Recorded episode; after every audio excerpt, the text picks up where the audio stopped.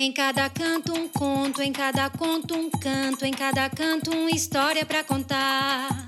Em cada canto um conto, em cada conto um canto, em cada canto uma história para contar.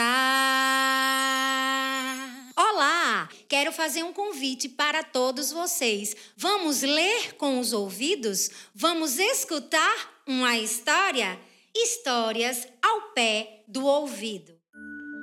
Olá, criançada, tudo bem com vocês? Eu sou a professora Silvaneide Silva Vieira, trabalho no Serviço de Educação de Jovens e Adultos da SEDUC e hoje eu venho contar para vocês a história No Reino das Letras Felizes, da autora Lenira Almeida Reck. Num lugar muito distante, existia um reino silencioso, habitado apenas por letras. Elas eram muito desunidas, vivia cada uma para si e nunca se reuniam para formar uma palavra sequer. A rainha Alfa resolveu acabar com aquele silêncio silêncio. Chamou seus conselheiros, Beta, Gama e Ômega, e ordenou: Quero que organizem um grande baile e que convidem todas as letras do reino e também as dos demais reinos. A rainha também disse: Quero que as letras do reino usem a criatividade e façam algumas apresentações a fim de marcar para sempre a história do reino. Então, logo a notícia se espalhou, houve grande alvoroço. Foi um corre-corre, um pensa-pensa. Cada letra queria ter a melhor ideia. Pensaram, pensaram, mas não conseguiram imaginar nada. Até que resolveram se juntar. Conversa vai, conversa vem. Uma delas falou: Companheiras, uma letra só não faz nada. Mas, se nos unirmos, poderemos transformar a vida deste reino para sempre. A letra G explicou tintim por tintim o seu plano. Algumas letras mal-humoradas achavam tudo aquilo uma invenção maluca, sem pé nem cabeça. Depois de muita conversa, todas acabaram concordando concordando com a sugestão da letra G e começaram os ensaios. Aos poucos, surgiu uma grande amizade entre elas. Depois de alguns meses, finalmente chegou a grande noite. As letras estavam ansiosas. Alguém anunciou: Sua Majestade Alfa! E enquanto a orquestra real tocava, a rainha entrou no luxuoso salão. A rainha comunicou: Nesta noite serão apresentadas as letras que formarão o alfabeto. Com elas, estabeleceremos a comunicação oral e escrita no reino. A cerimônia teve início com a apresentação das seguintes letras: A, B, C, D, E, F, G, H, I, J, K, L, M, N, O, P, Q,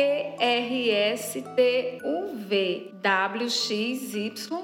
Em seguida, a rainha separou as letras vogais das letras consoantes e ordenou que, em alguns casos, elas fossem maiúsculas e, em outros, minúsculas. As letras ficaram felizes, pareciam estar vivendo um conto de fadas. O fotógrafo reuniu as letras para a fotografia oficial. As letras surpreenderam a todos e, ao som da orquestra, graciosamente cantaram. Todas as crianças entram para a escola, entram para a escola, entram para a escola para ler e escrever e também contar histórias, contar história. Em certo momento, a rainha desceu do trono para dançar. Por fim, as letras homenagearam as crianças do reino cantando. A partir daquele dia, as letras se mantiveram unidas. Aquele reino ficou conhecido como o Reino das Letras Felizes. E assim, criançada, termina a nossa história. Ela nos mostra que cada letra é única e a união de todas elas faz a comunicação ficar perfeita.